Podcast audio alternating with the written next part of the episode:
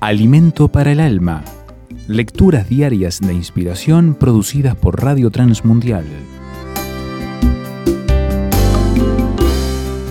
Saciar la sed. Varios años atrás necesitaba un repuesto en particular para un equipo electrónico. Inicialmente busqué mediante llamadas telefónicas, pero como desconocía el nombre correcto, pasé dificultades para explicar lo que buscaba. Así que tuve que ir a varias tiendas. Era un día caluroso, el sol brillaba fuertemente y varias horas después la piel de mi cara y brazos me ardía. Me dolía mucho la cabeza y tenía mucha sed. Sin saberlo tuve lo que se conoce como un golpe de calor. Creo que nunca antes me había dado tanta sed. Curiosamente no fue saciada con refrescos de soda ni limonada. Mi cuerpo me pedía tomar agua. Al llegar a mi casa continué tomando mucha agua y me dormí profundamente.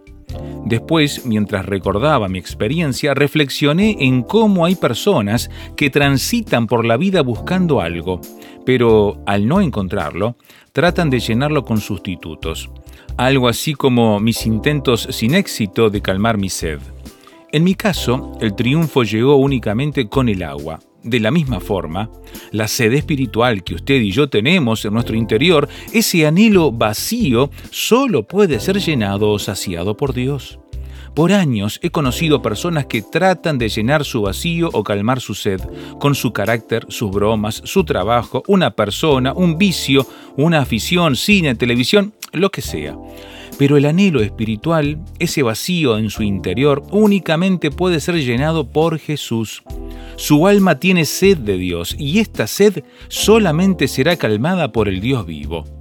Nuestros anhelos serán cumplidos únicamente por Dios.